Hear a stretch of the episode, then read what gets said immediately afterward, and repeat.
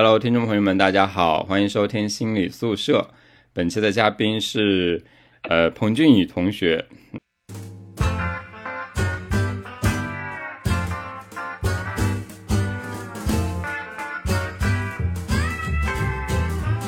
呃，各位听众朋友们，大家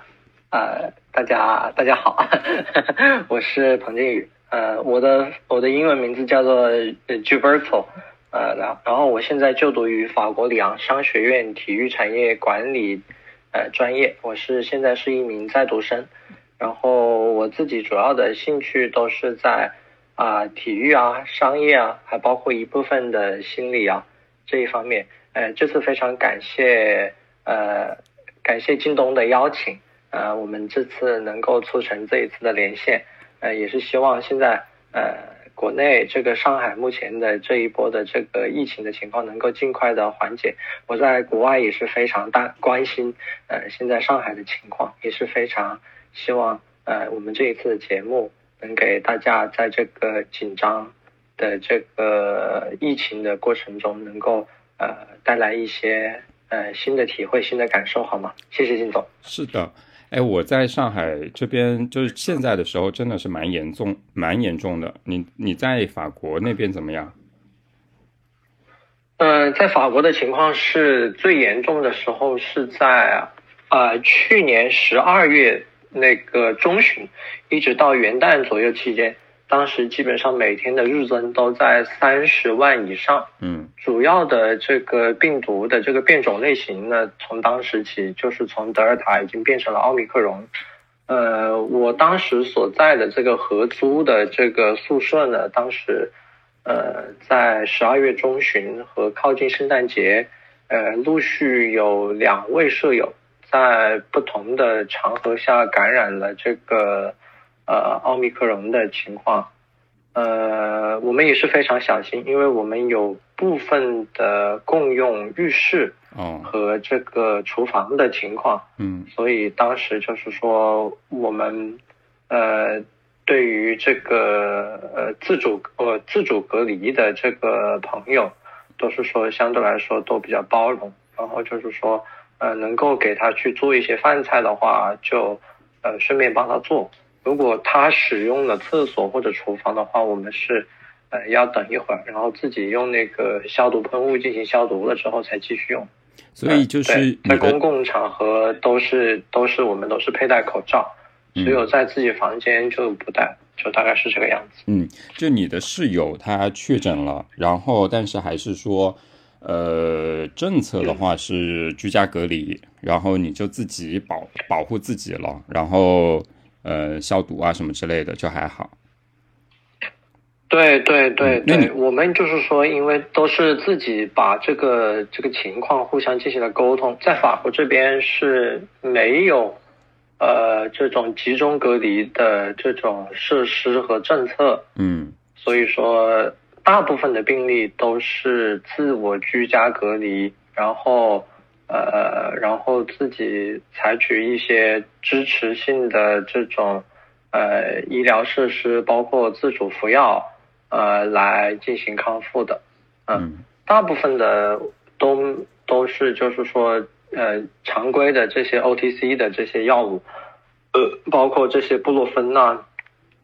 这些就是他们一般来说五五到七天吧。就是说，开始有症状之后，五到七天都自行消退了，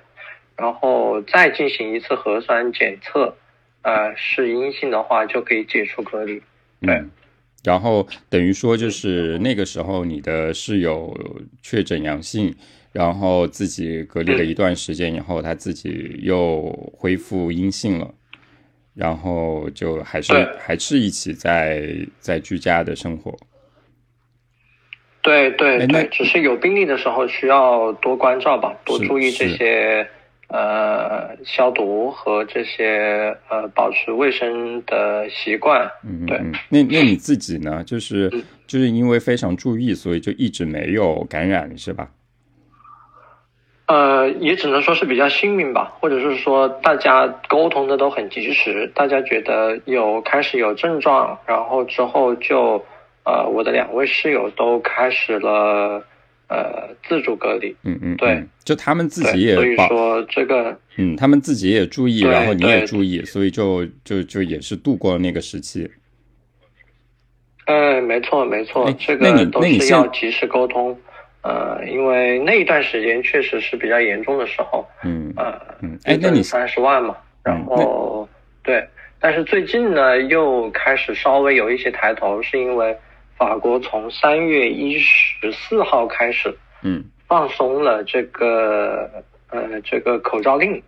现在是仅仅在公共交通工具上需要佩戴口罩，嗯。呃，在包括在密闭的空间、酒吧呀，呃和这个教室啊都不需要了，仅仅只是在公共交通上需要佩戴。呃，我想呢，这个有一部分的因素是为了，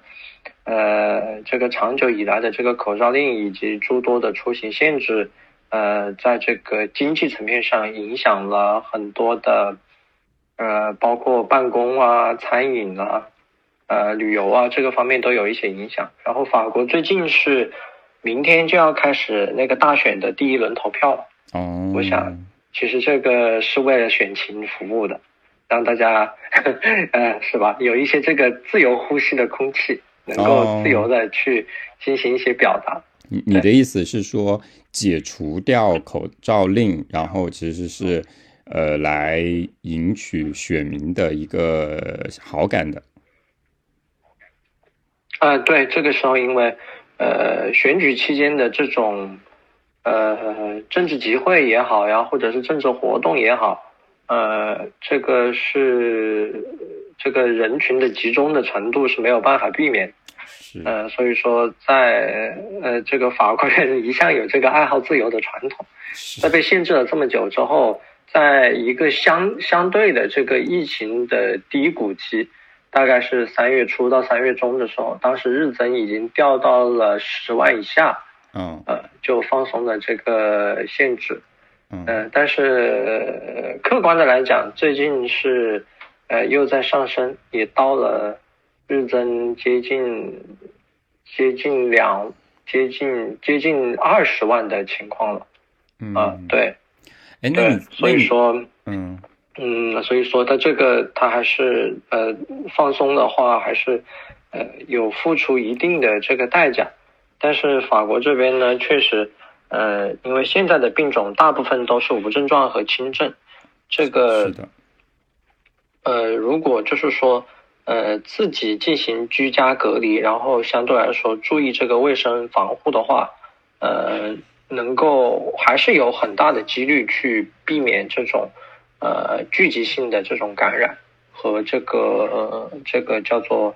呃对这种居家的这种亲戚朋友之间的这种互相的感染的情况。嗯，那那那这个对你自己生活啊、学习啊，因为你说你现在也在读书嘛，对吧？那那会、嗯嗯那嗯影响大吗？就是你除你除了在室跟室友的一个环境，你肯定还要出去上课呀，或者是一些商商场呀，或者是跟其他人打交道呀。嗯，其实对于我们大部分的中国的留学生来说，我们在教室，呃，还是佩戴口罩的。嗯嗯，对，我们在封闭的室内空间都是佩戴口罩的。嗯嗯嗯呃，去呃，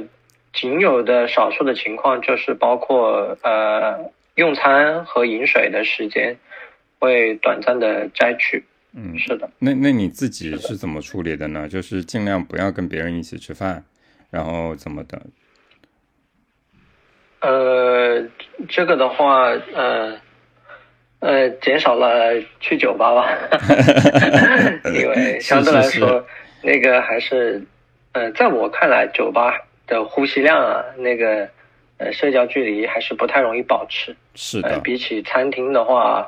呃，感染风险还是更大一些。哎，那那那你刚刚也说，就是你因为你学这个体育产业嘛，然后我然后我也了解说，你平时也是会有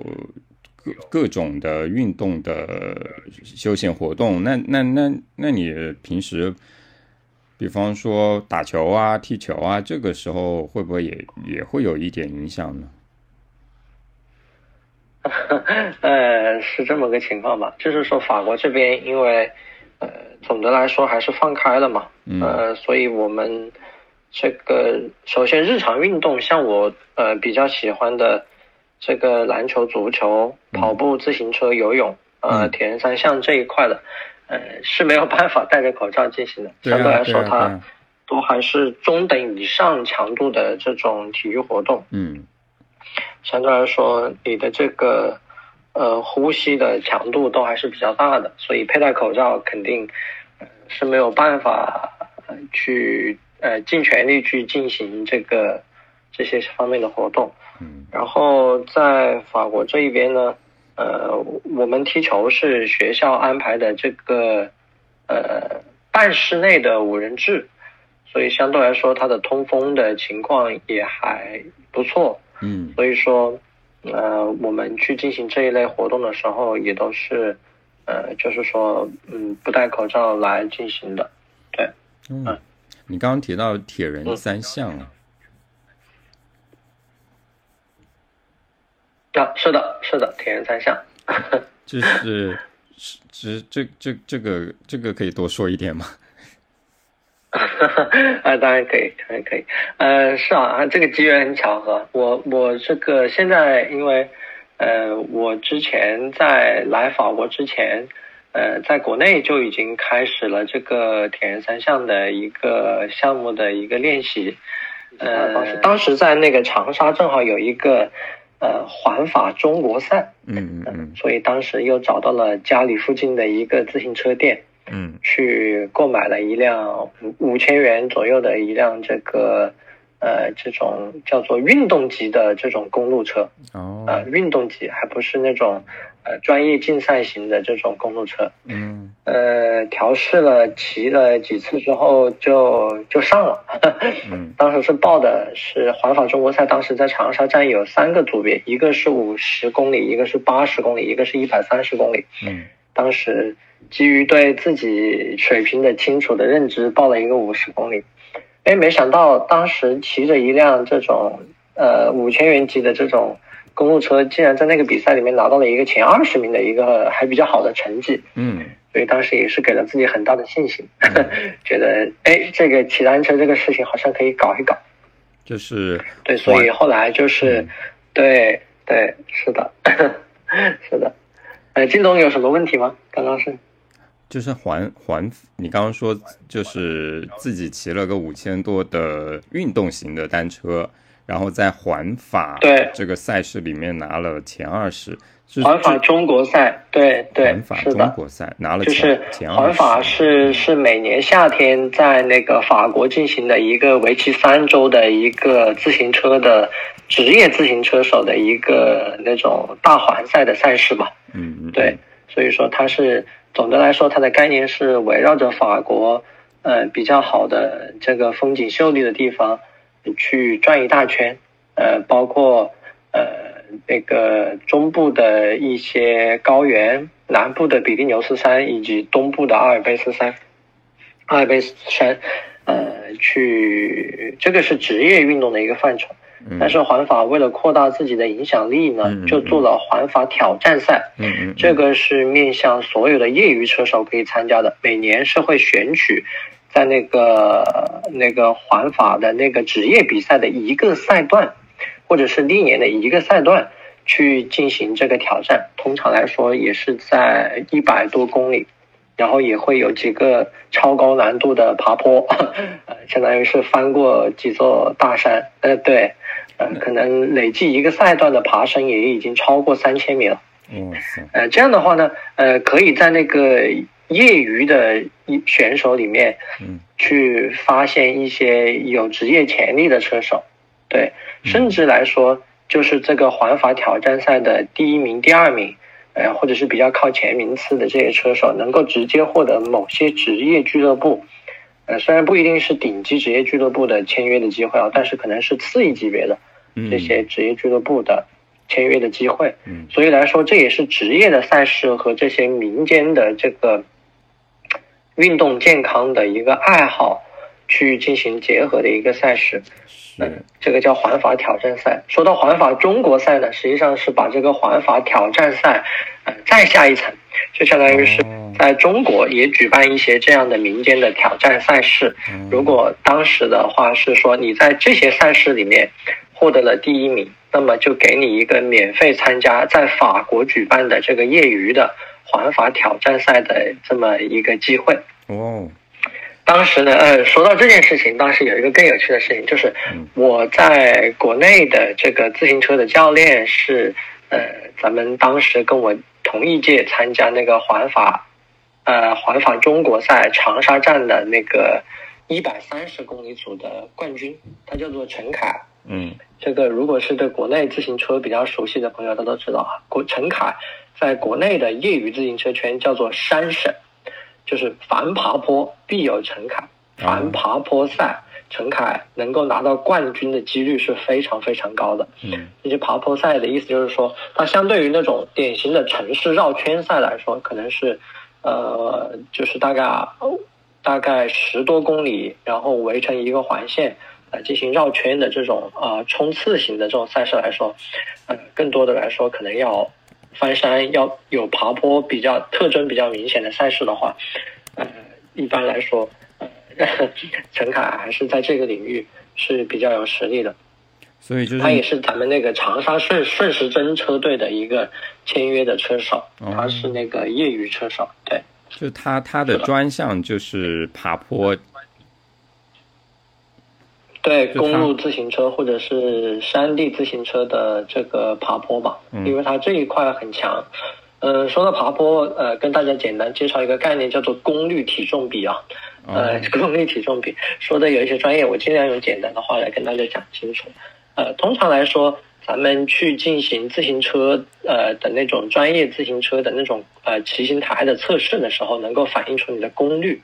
功率的话，实际上跟你呃，每一脚施加在踏板上的力量，和你每分钟在那个自行车踏板的那个回转速，就是每分钟你踩多少圈是有关系的。嗯，就是呃，我们高中学过物理的同学可能知道，功率是等于力量乘以速度，对吧？对吧？所以来说，在那个公路自行车上，大概是这么一个一个道理。爬坡的话，就是说，如果你功率尽量大。但是你自己车手加上车辆的重量尽量轻，那么你爬坡一定就会比别人快。哦，速度就会快了。呃，嗯，对对对对对。然后这个呃人骑自行车功率的单位呢，一般就是瓦。像我自己测过那个一个小时的那种最大输出叫做 FTP，就是说呃这个叫做呃 functional thresh threshold power。呃，就是指你可以用这么大一个功率连续骑行一个小时到一个比较疲劳的状况，这个是通常来说可以衡量一个自行车手的一个输出的一个水平。嗯，我的这个 FTP 在上一次测的时候是两百六十瓦，两百六十瓦，所以说就是说我踩两百六十瓦可以坚持一个小时。我个人的体重在训练的比较好的情况下是六十八到六十九公斤。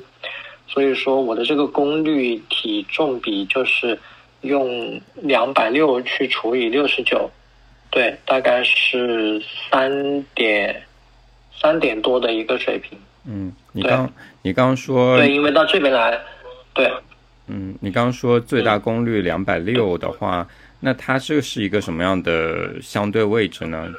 就是厉害的会是？呃，这个的话，这个的话。环法中国在长沙站前二十名的位置，哦，是是是，对对对对，因为相对来说，呃呃，我是五十公里组嘛，五十公里组是一个很平的一个赛事，当时来说，嗯，所以说在平路赛道来说，更多的话，你体重的影响就会比较小，更多的就是，呃，功率大的话，就就一般来说会骑得更快。嗯，但是如果是爬坡的话，你的涉及到爬坡的话，那个重量因子就就就会更突出、更明显。所以你现在也要控控制自己的体重吗？呃，是的，是的，其实也是需要控制的，就是在自己尽量呃加大力量和耐力的同时，能够尽量低体重的话，确实在自行车方面还是会有一定的优势。嗯，对，但是这个是个很难的平衡了。你要体重轻，那你的肌肉怎么办？对对对，是的，所以说这个都是呃车车手。如果是职业车手的话，都是要在休赛期去进行一个相对来说比较精准的一个调节吧。根据自己的优势、骑行风格和自己在车队里面的定位，嗯，去控制好自己的这个体重，嗯，呃，和这个对和这个功率的一个情况，嗯，做到一个适合自己的一个平衡，对。那你说，就是这个优势，刚刚你提到的那个教练，他的优势很明显就是爬坡嘛。那你的优势呢？对，你你觉得你的风格定位呢？我在他面前谈不上任何优势，因为他不仅 FTP 比我，他不仅功率比我高，体重还比我轻。所以说，呃呃，对这个。呃，真正的我们这种相对来说是业余的兴趣爱好和这些准职业车手，他们是，呃，其实是他们是业余车坛里面的这个环冠环冠环环冠上的明珠了，我觉得。啊。因为实际上国内的这个职业自行车发展的是是呃相对来说还是比较落后的。嗯。自行车相对来说，其实在欧洲发展的很好。啊，特别来说是法国，对，法国、荷兰、比利时，对，意大利，对，这样几个国家，对，所以说还没有形成一个完整的一个市场化的一个这个机制，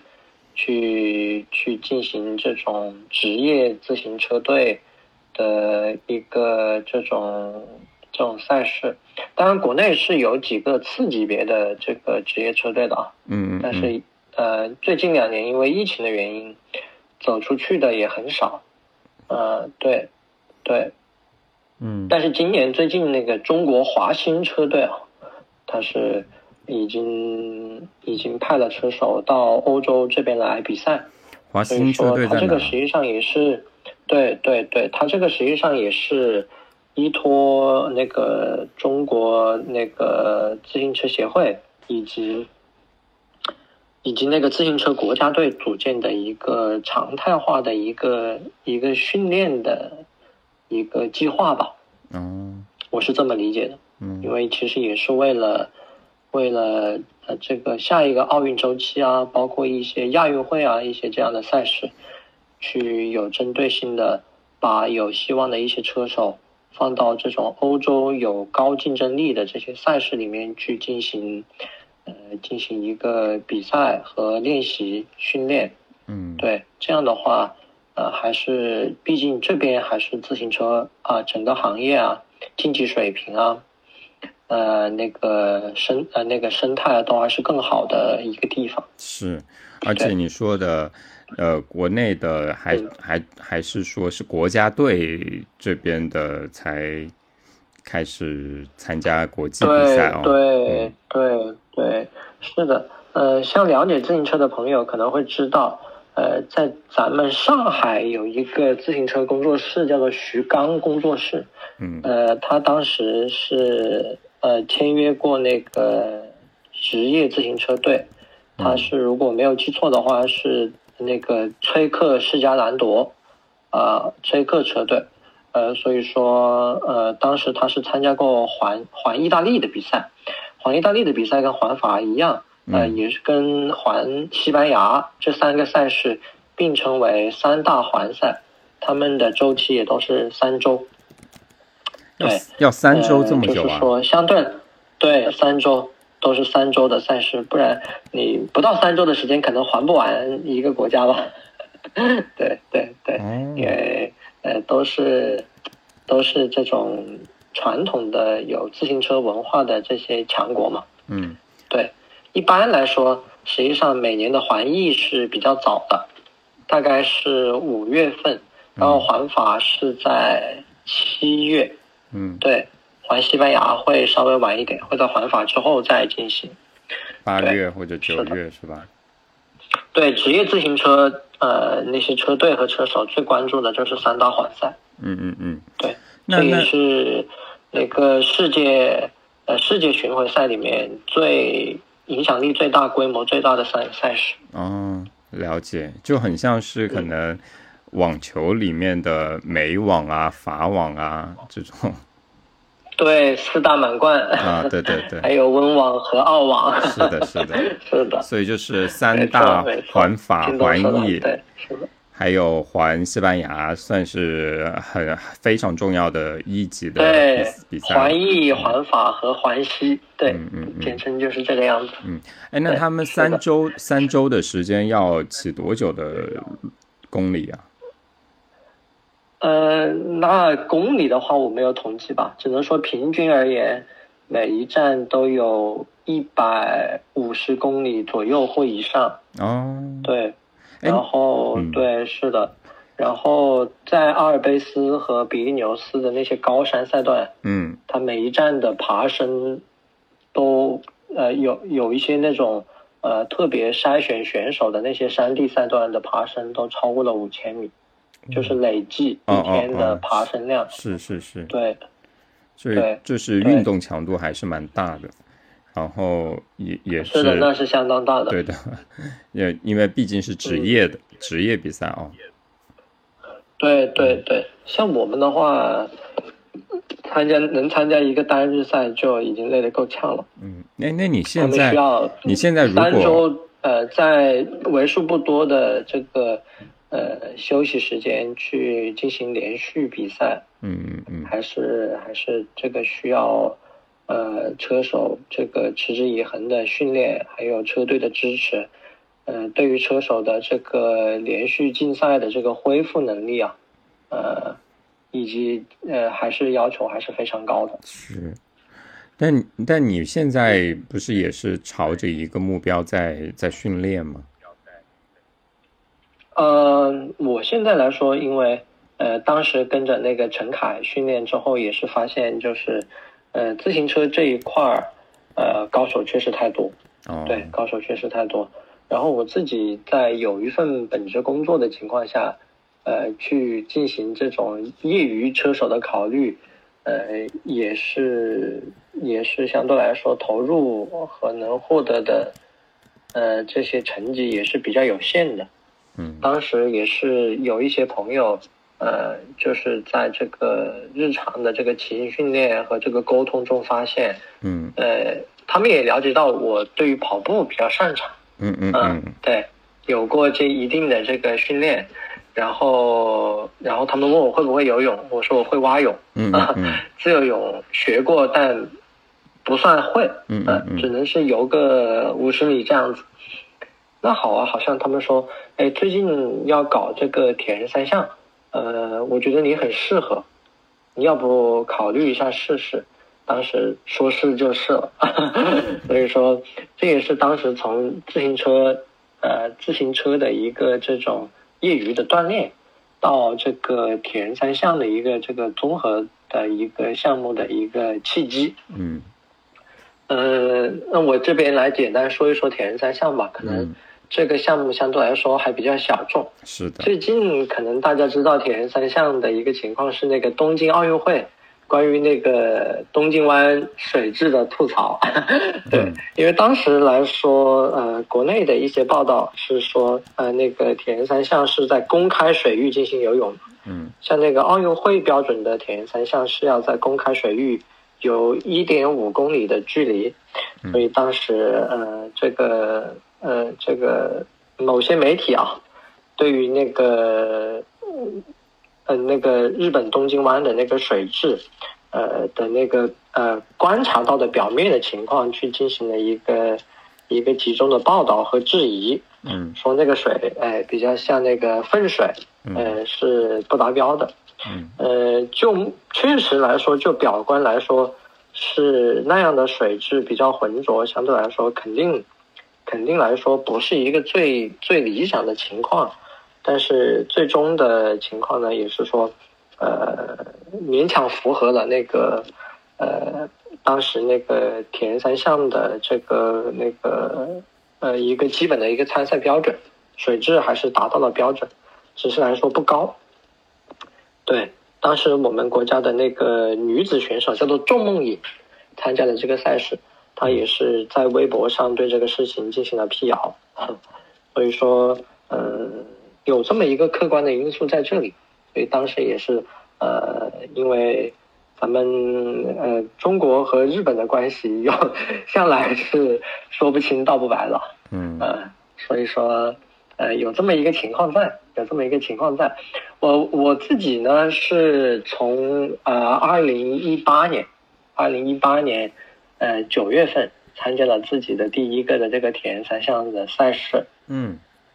嗯，当时当时的话是在呃那个游泳的话是在一个封闭的水体，是在一个那个湖里面，对，所以说相对来说这个。呃，风浪的话，比那些啊海海洋的水域还是会要稍微小一些。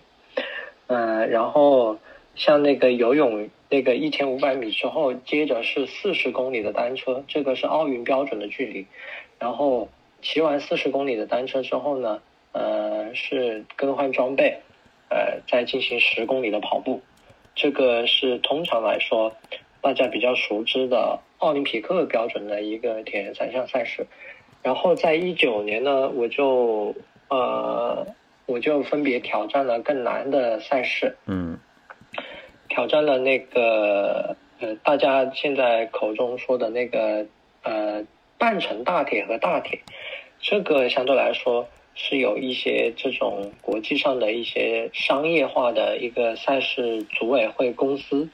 去进行这个筹划和这个举办的，呃，嗯，像大家比较了解的，就有那个在国际上的就有那个世界铁人公司，对，叫做 Iron Man，嗯，然后还有一个总部在欧洲的叫做 Challenge 挑战，嗯，对，对他们公他们两个公司呢就会进行一些这种商业化的这些赛事的一些运作，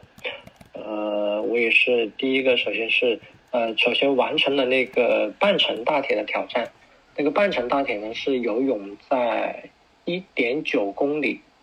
呃，然后自行车是九十公里，然后跑步是一个半马，跑步是一个半马，十二十一个样子，对对，所以总共加起来有一百一十三公里，对，一百一十三公里，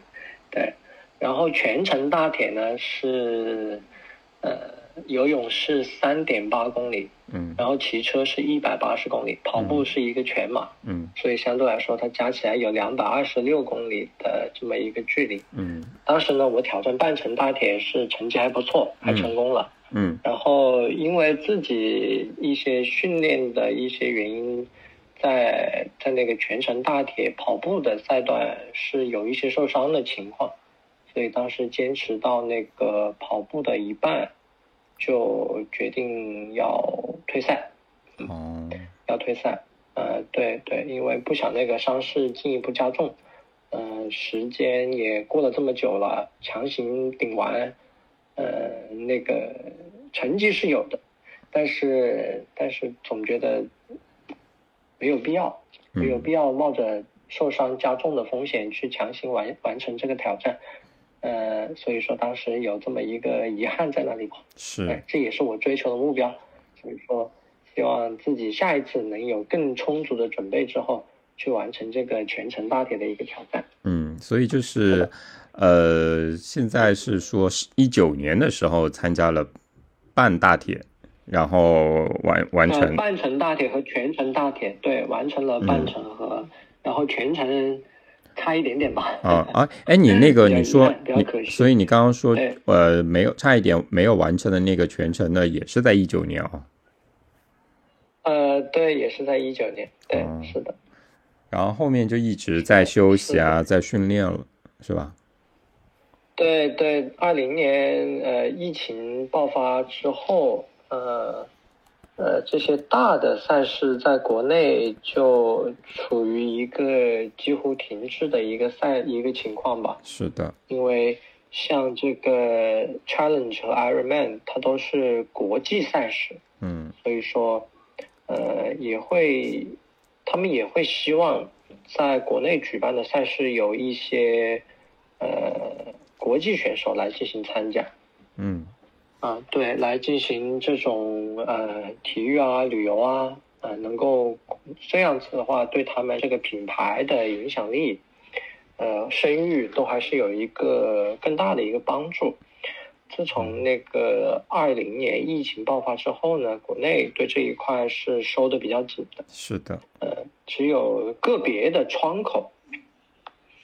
进行了一些赛事，呃，通常来说也就是呃。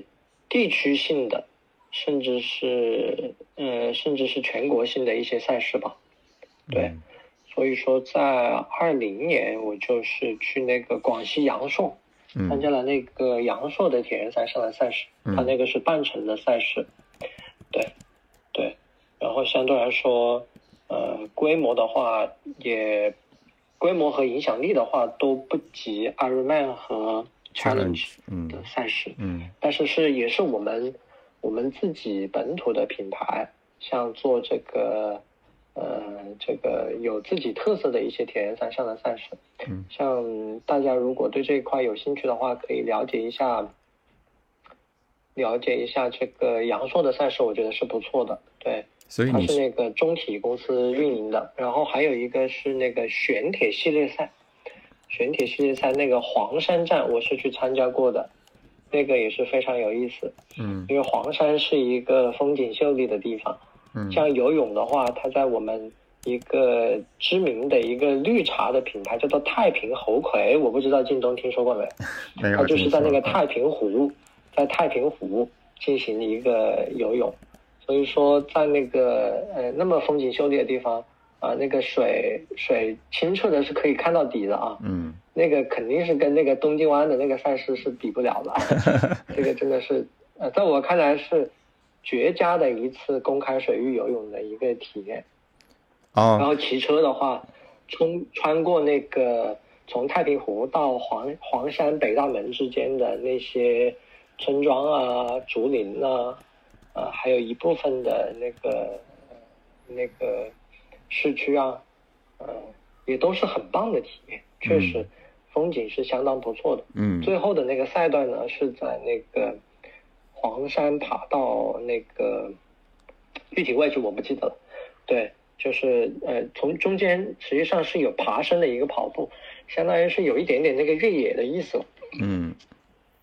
对，所以实际上是很有特色的一个本土的一个赛事，就是在在杨杨非常好，对，在杨树和在黄黄山，对杨树的赛事，对杨树的赛事是你沿着那个漓江啊。顺流而下，嗯，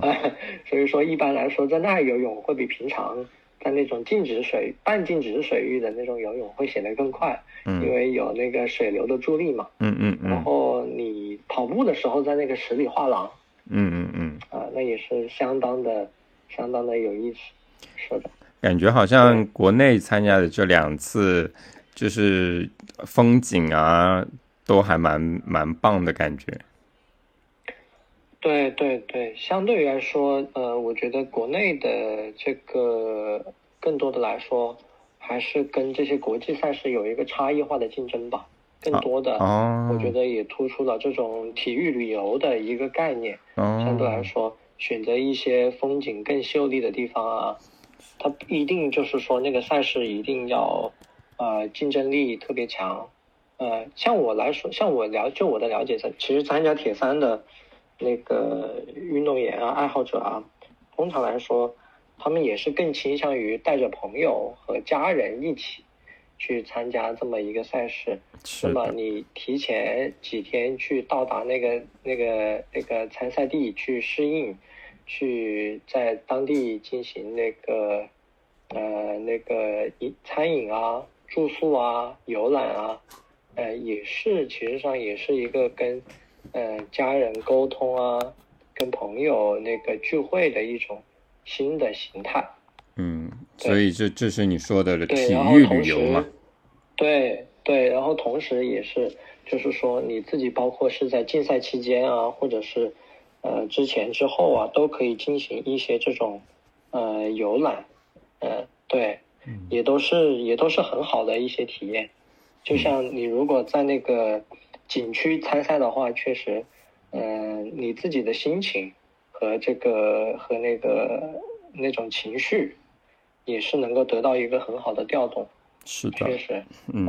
你其实你刚刚说的，刚刚是在一种有一点点紧张，有一点点呃轻轻微的疲劳的一个情况下去，实际上你的感觉会更加细致，是的，会有那种平时闲庭信步的时候，呃，感受不到的一些更多的一些周围环境的一些细节。嗯嗯，我想这个也是一种，也是一种全新的体验。嗯，也是也是，就是说有一定的这种呃跑步啊、骑车或者游泳的一些爱好者，也是可以通过参加这样的赛事能够体会到的一些很很不错的一些一些体验。他就这个是真心和大家推荐啊。是的，我觉得确实就是因为现在疫情，对，也也还是呃最近也是不是也还是在一个比较紧张的一个时间。嗯，我想大家也还是不要放松这个对身体的锻炼啊，不管是居家或者是在呃能够条件允许的地方，能够进行一些身体锻炼。呃，这个毕竟身体还是还是工作啊，还是革命的本钱。所以说，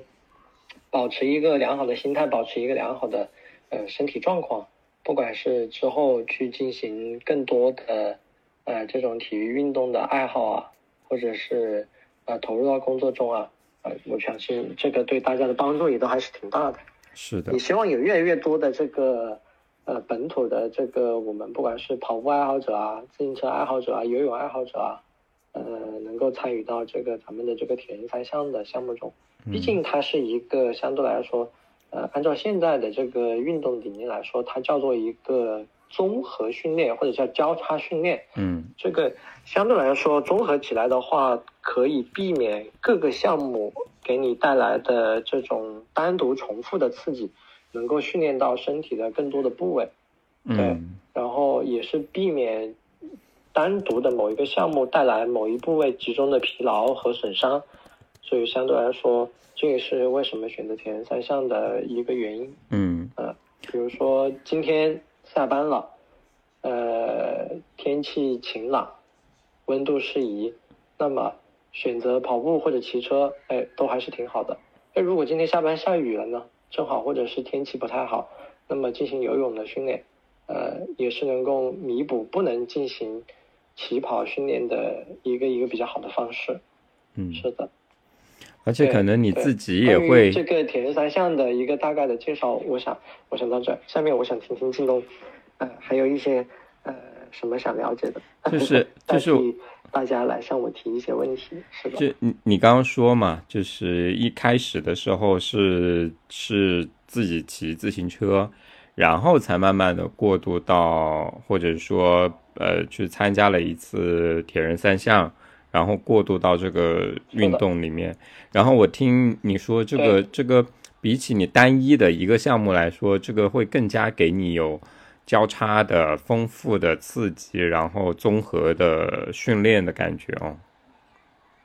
对对，交叉训练嘛，就是减少单一部位的疲劳，能够减少损伤，然后让那个大的肌肉群和小的肌肉群都能够得到刺激。嗯，对。让不同的部位得到刺激，是的，是的。那你这个装装备呢？装备会不会就是也是越越来越多呢？那个是当然。呃，铁人三项的话，你需要很多的情况需要你自己准备自行车到那个赛事去。对。像国内的话。呃，因为也是趁着这一波冬奥的热情，所以各大航空公司对于滑雪板、对于这种大型体育器材的托运，嗯，实际上是更加放松的，嗯，呃，然后在铁路方面更近一点啊，呃，就我的经验来说，呃，很多的这个高铁站对于你托运，对于你自己随身携带一辆。呃，包装好的自行车，就是把前轮后轮卸下来，呃，通过快拆和那个筒轴卸下来，然后把外观都封好，进行一个软壳或者硬壳的一个单车包来上高铁的话，一般来说是不会阻止你的。对，就是你说是国内是吗？对，国内的高铁，国内的高铁，像法国这边的话，有的就更加宽松了。像它有的这种地区快线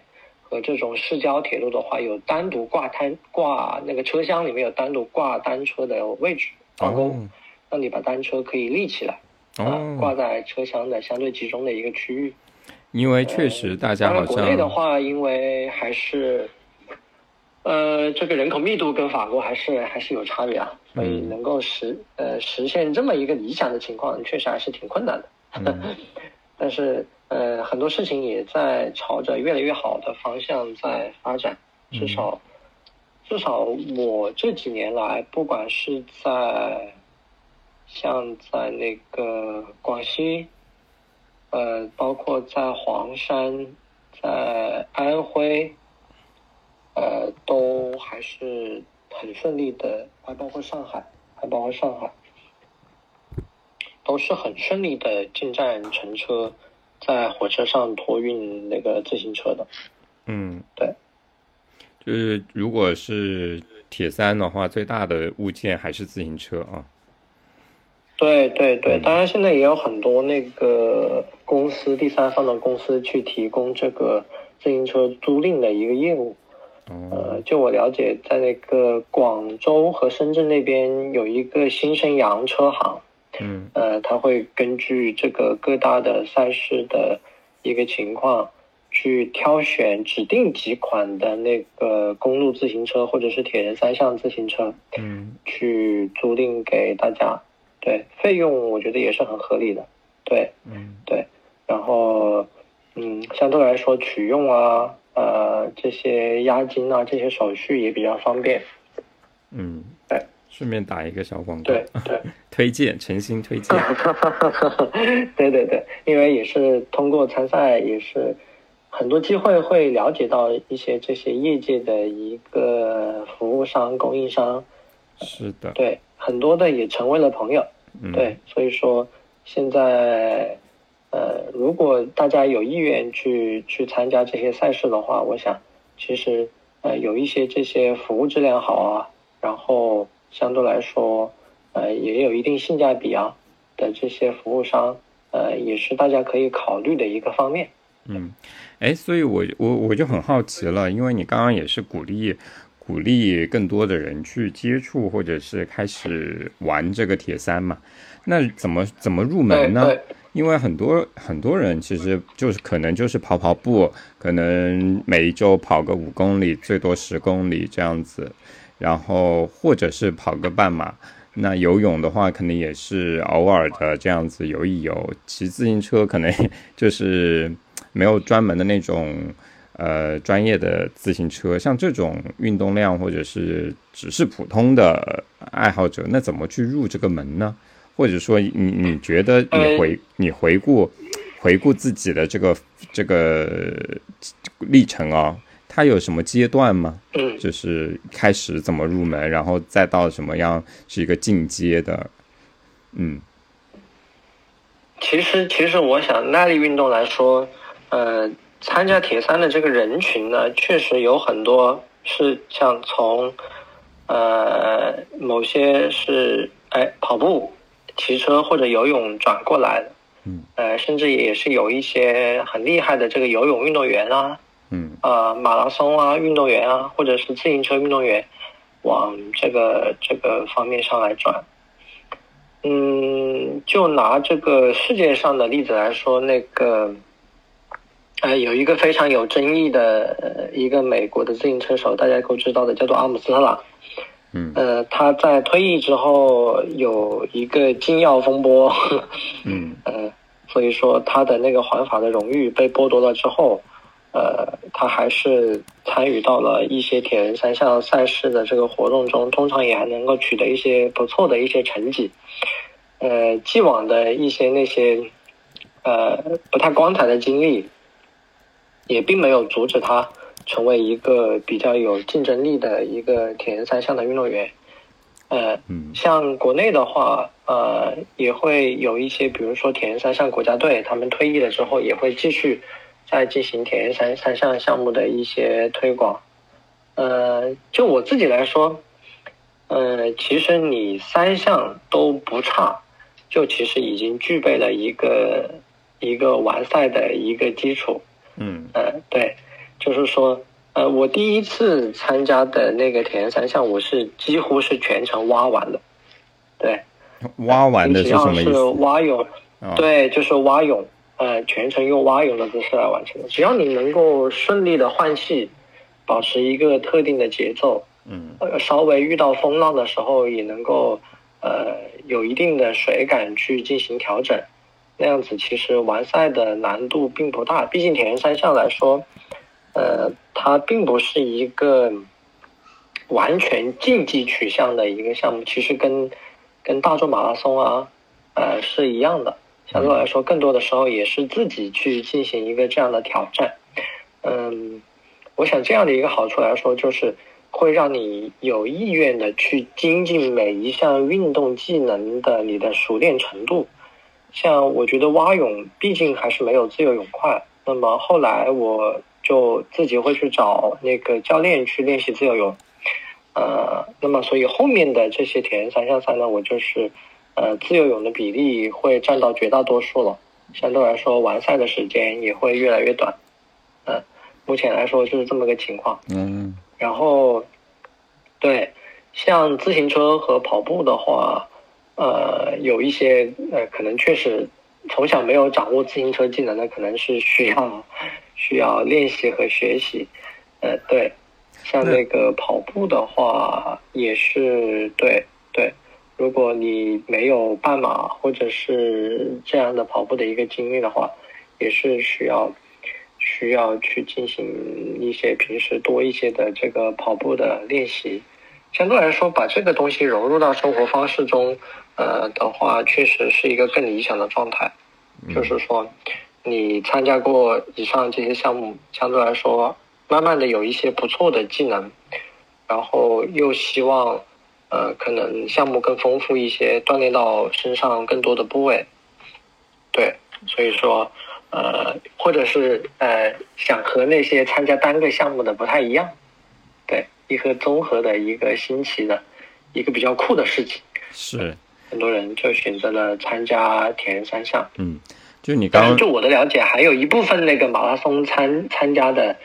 朋友会去选择参加那个越野跑。哦，呃，这个也是很有趣的。我也自己也去参加过一些。是吗？但是因为去年去年五月份甘肃的那个越野跑的事故之后，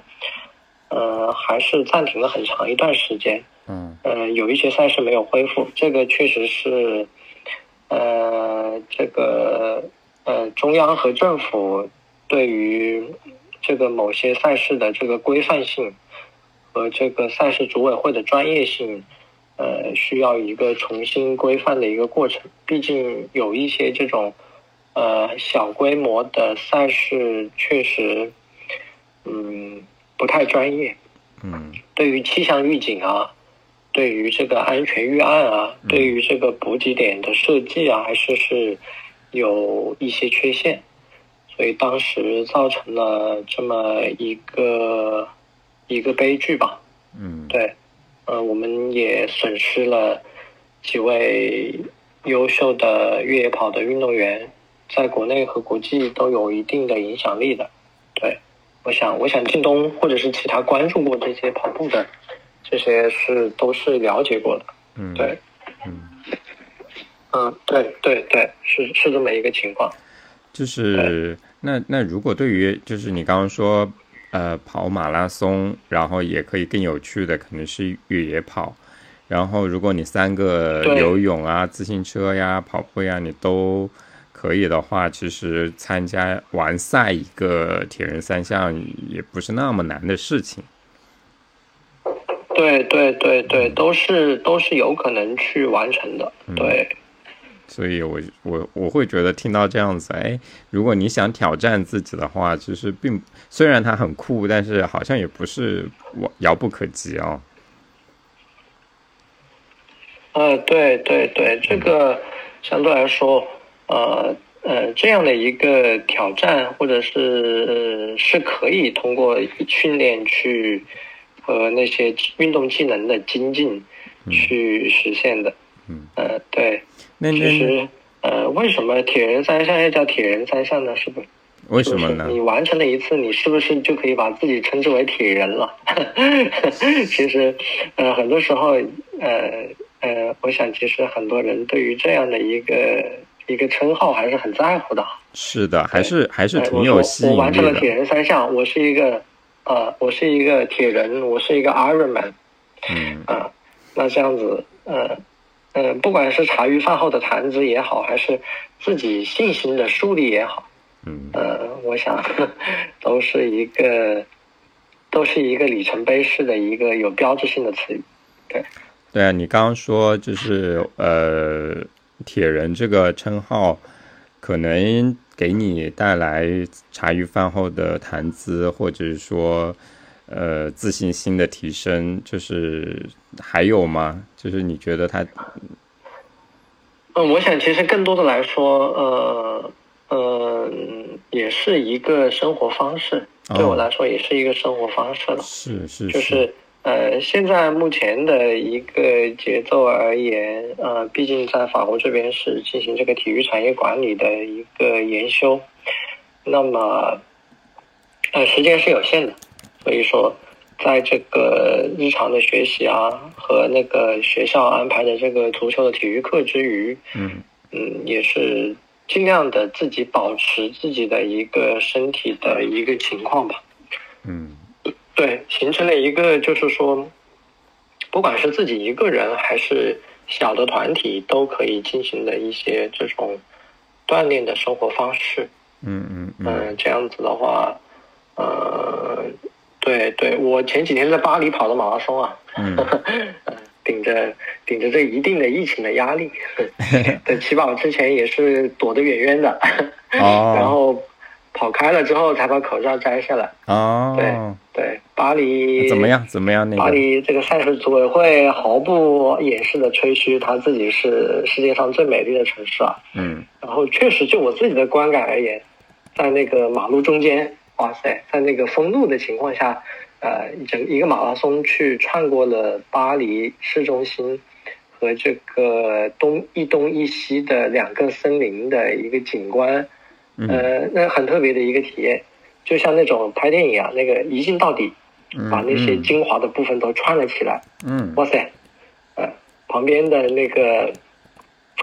呃，那个不管是那些给你加油的乐团啊、观众啊、志愿者啊，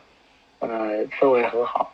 都是在你疲劳的时候，在你经过的时候，如果他看见了你号码簿上的名字，他就会跟你说：“哈哈，加油，谁谁谁。”对对对，嗯，是的。然后旁边的那些乐队也很丰富，毕竟巴黎是一个文艺之都嘛，嗯，有爵士乐，有有那些呃电子的。摇滚的乐队，还有那些军乐团，呃，对，都很有意思，都很有意思，是的。好像开始是从，从从从哪开始？呃，你是说这个巴黎马拉松的这个地点吗？还是？对，是从那个。对，它是从那个凯旋门附近开始到那个凯旋门结束吧。然后它的一个总体的走向是先往东走，然后再从东到西，就是先先先往东走，折返到一个中间点。对，对他从凯旋门出发，首先经过了那个香香街，嗯，然后到那个协和广场，嗯，到那个歌剧院，嗯，然后到那个巴士底。经过巴士底之后，到达了那个东边的，呃，那个叫做东边的那个森林，叫做文森森林。对，文森森林。呃，穿过文森森林之后往回折，经过那个右岸的，呃，那个塞纳河右岸的那个河边，一直往西走，然后往西的时候，对，又经过那个巴黎的市政厅。嗯。呃，看到那个奥赛博物馆，嗯。对，奥赛博物馆，还有那个卢浮宫，嗯。对，然后再往西就到那个铁塔附近，嗯。从铁塔附近呃绕过一下，呃对，在铁塔附近绕过一下，进入那个西郊的布洛涅森林，再从布洛涅森林出来，回到凯旋门附近，结束一个完整的一个四十二公里的一个路程。哦，所以所以最近一次就是在这一次巴黎的马拉松，四十二四十二多的对，对对，是的，是的，嗯也是一个非常特别的一个体验。大家说巴黎是一场流动的盛宴嘛？确实是一场流动的盛宴，随着我的眼光在流动。是是感听上去感觉特别好哎。然后周边有路人给你加油，还有设置的乐团呀什么之类的哦，对对对对，是是是这么一个情况。超级棒。然后最后嗯最后怎么样？有有挑战，嗯有有超越自己以前的呃，我这一次相对来说是比较休闲吧，就是因为，呃，总的来说，嗯，训练的不算特别系统。当然，在赛前的一个月进行了这种，嗯，稍微更加丰富一点、有针对性的一些训练吧。嗯对对，最后呢，也是考虑到可能不具备一个完全挑战个人最佳成绩的一个机会。嗯，对，毕竟我在去年有一个小的一个伤病，在一场那个足球赛之后，哦。有一个这个膝盖的一个软组织的一个挫伤，当时也是恢复了很长一段时间，直到到到法国来，到那个去年的年底，进行了一次半马的尝试之后，才确认自己恢复到了百分之百的情况。哦，对，所以说这次总的来说是比较谨比较谨慎。是的，相对来说，前半程就稍微快一点点吧。前半程是一个小时四十五分钟跑完，大概就是平均每公里的配速是五分钟。然后后半程就就就相对来说更加放松了，就就跑一跑、走一走，跟志愿者聊一聊，跟补给点的那个呃呃大哥大姐，嗯，是吧？嗯聊一聊他们的这个情况，跟身边的人多一些互动，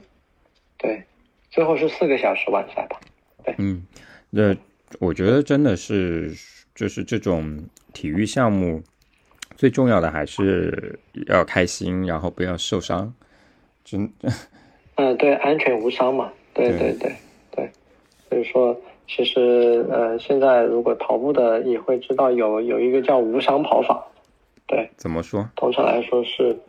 对于几个呃那个固定的那个相对典型的几个姿势，嗯。对于大家进行一些指导和纠正，包括落地的位置，呃，然后落地之后那个脚的拉起往前送，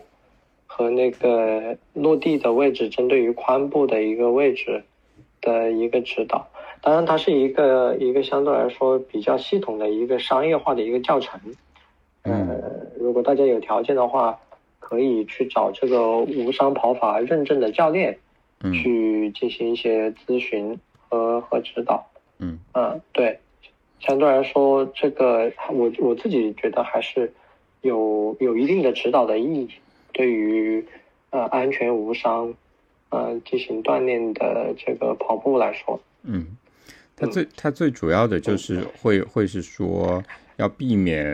呃嗯。很大的震动，然后损伤你的膝盖呀，对，对于跑跑姿的指导，嗯对，而且是关键姿势的一个习惯的一个树立。哦。对，他会教你怎么样是一个好的姿势，怎么样是一个更不容易受伤的一个姿势。嗯呃，也跑起过程过程中也会比较经济。嗯对，对，对，嗯、当然了，如果硬要说这个方法的局限性来说，它是追求这种呃姿势上的完美和一个，而忽视了，并没有跟你有太多的这种关于呃特定的特定肌肉力量或者是那个特定的跑步计划啊这一方面是有所欠缺的吧。当然，我觉得就就跑姿纠正这一块，对于大部分的大众跑马拉松、跑半马的人群来说，呃，还是值得借鉴。是，哎，嗯呃，其实对于马拉松的，就是这个伤害，其实更加更加有印象的是，可能心脏可能突然的晕眩，这这种方面会更更多一点。是你你觉得？啊啊啊！呃，我想可能很多的时候，呃我知道靳东是在上海，对吧？呃，应该是一九年的上海马拉松吧。嗯呃，那一年很热，很热，所以说我不记得是一九，应该是一九，对，呃，很热，所以说当时就，呃，现场有休克的情况，就是说，通常来说，还是理想的跑马的温度还是在，我觉得是在二十度以下，嗯嗯，最好是在十度左右。嗯像那天在巴黎跑的时候，晨间的气温八度，然后跑到中午大概也没有超过十一度，哦，那呃，就是。一个非常利于长距离呃跑步连续连续负荷连续工作，呃一个比较好的一个散热的一个一个情况。是的，对你身体的出汗量也在一个比较合理的一个水平。嗯然后，呃，自己对，就是说不会因为过多的出汗导致这个电解质的不平衡。哦，对，对，所以你刚刚说的晕眩，晕眩比较主要主要关注的还是气温的问题啊。对对对，以及气温对这种汗量啊、电解质平衡啊带来的一些影响吧。嗯，对身体过热的话，确实，呃，人还是散热不及时的话，确实还是会有一些相应的风险。所以说，当你如果某某几场马拉松因为有这种不太理想的天气情况出现的时候，自己是要稍微多准备一下。嗯，对嗯嗯然后比如说呃，比如说如果像那一年上马的情况到了二十多度，那么你可能在每个补给站会在饮水的过程中也会需要特定的特定的时候往身上喷洒一些这个饮用水，嗯，去进行一个降温。嗯对，然后呃自己感觉到有这个一定的心心脏负荷比较大的一个情况，嗯，或者是有不舒服的情况，一定要把速度稍微降下来一点。对，对，所以毕竟马拉松还是一个一个相对来说时长这么长的一个挑战吧。所以说，运运动员他往往自这个己心率作为一个现在大多数人佩戴这个运动手表就可以监测到的一个运动指标，嗯还是有一定意义的。嗯嗯，就是你还是要让这个心率在一个自己平常跑步的一个区间，不要让它过于高，嗯呃，明显的突破了自己的一个一个有氧心率的话，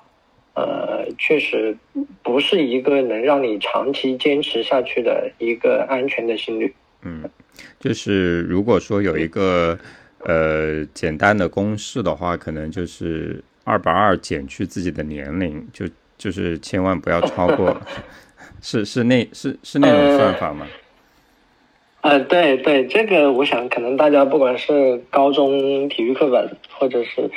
其他的一些渠道可以了解，这个只是在统计意义上吧，对我来说就不是用。不是我自己的最高心率很高，啊对啊。对我自己的最高心率在有一次呃那个测试的过程中达到了两百一十一。哇塞，呃，然后我自己通过佩戴手表去测量的那个有氧阈值心率，就是你你超过那个心率的话，就是会越来越酸，嗯嗯也是在一百九十左右，嗯嗯嗯。一百九十左右，对，所以说我自己跑全马，我一定会把心率压在一百九十以下。如果跑半马，我可以正好踩在那个左右，哦。或者是特别的时候略高一点都没有问题。嗯这如果我是想全力去创造 PB 的话，哦。创造个人最好成绩的话，哦。对，如果你是跑十公里，甚至还可以加五个点，对，大概就是一百九十五。对。哦，了解。但是这种前提还是得要是你足够了解，自己的情况。长期的训练、长期的测试，对自己身体的监测，对有足够的了解才行。是是的。然后，然后你刚刚说，就是有运动员他往自己身上喷水，就是他主要目的还是为了降低身体的温度哦。对对，我还是的，是的，我还以为我还以为散热，我还以为就是 像电视演的那样，就是为了耍酷。嗯，真的真的，像这种连续的跑步，确实给你呃那个带来的体温，呃这个身体皮表的温度的这个上升还是挺明显的。嗯如果散热不及时，呃还是会有一定的风险。嗯所以说，这也是为什么那个铁人三项要先游泳，再骑车，再跑步。明显三个项目的那个散热效率是不一样的。哦你想你在水中，哎，对，你的汗量，呃，相对来说会比骑车和跑步更小。然后骑车总的来说汗量也不如跑步那么大。如果倒过来的话，呃，那个，嗯，如果是比如说你跑完突然进去游泳，这个毛孔突然关闭是挺难受的。是，是的，对。所以就是依据散热的这样一个情况去比较这样的顺序比呃较，好。对对对，是的，是的，这个是我的理解。对，嗯，好的，好的。那靳东还有没有其他的问题？我觉得我觉得挺好的呀，就是呃，我们聊了一下你是怎么怎么去接触到运动的，然后包括具体到铁人三项很多很多很专业的知识，然后跑，跑步可以延伸到马拉松、越野跑，然后游泳也是也有自己的这样一个蛙，从蛙泳开始到自由泳，我觉得真的是，而且而且在这个过程中，其实普通的只要稍微喜欢体育的同人都是可以去尝试。所谓的很酷的，或者是耐力的运动，是的嗯，对。呃，这个我可以负责任跟大家说，至少是奥运标准的铁人三项，我觉得是大众都可以去参与的一个项目。像游泳一点五公里，呃，能够就是说顺利用一种泳姿游完，嗯呃，游完游完两百米以上，能够保持换气的稳定，我想可能延长到一点五来说也是时间的问题。然后骑单车能够大部分掌握这个骑自行车的技能，像四十公里的话，我想大部分人，呃，骑运动级别的自行车，呃，以平均速度二十五公里的来来计算的话，也就不到两个小时。嗯然后最后跑步十公里，按照按照可能大众跑步是按照每公里是六分多钟，应该也是一个小时出头嗯也能够进行完成。所以你综合考虑来说，其实进行一场奥运标准铁人三项所花费的时间和一场全马是类似的。嗯但是因为它是三项运动交替进行的，连续交替进行的一个这个原因呢，所以说你不会像跑全马一样，那个脚踝和膝盖以及呃相应的这个肌肉呃连续持续发力所带来的这个疲劳和紧张的情况。其实你就我个人的经验来说，你呃不以一个呃完全呃突破自己极限的一个情况去完成奥运标准铁三的话，呃，它的疲劳程度是比全马是要低很多的。是的，嗯我想其实对于大部分现在可能工薪白领，呃，有日常的跑步的习惯，能够跑半马的，呃，进行一下这个奥运标准的铁三，甚至是半程大铁的挑战，呃，相对来说所花费的这个准备的时间也不不会需要特别多，也是很建议呃，对于自己这个运动爱好想继续发展，然后又不局限于单个项目的各个年龄段的这个呃运动爱好者来进行参加的这个铁人三项的赛事。嗯，好的呀，反正今天我们聊了聊了，真的还是蛮多干货，而且包括你自己的一些生活方式的分享，我觉得真的是特别好，就是。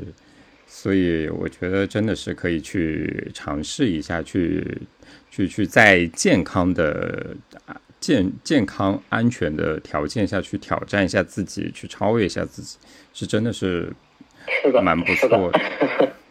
好的，那那今天今天非常非常感谢呃来参加我们的这样一个播客。然后是的，是的，感谢京东，感谢京东，也希望大家多多投入跑步、骑车、游泳，呃，甚至铁三。而且，而且，当你真正完成了一场铁三，能能能叫自己铁人的时候，你会发现，不管是这些呃名称称呼上的，还是这些东西给你带来的实际实质上的这些改变，都会让你呃不后悔去做这个决定。是是是。好的，那我们就先到这里。好，大家再见。好的，好的。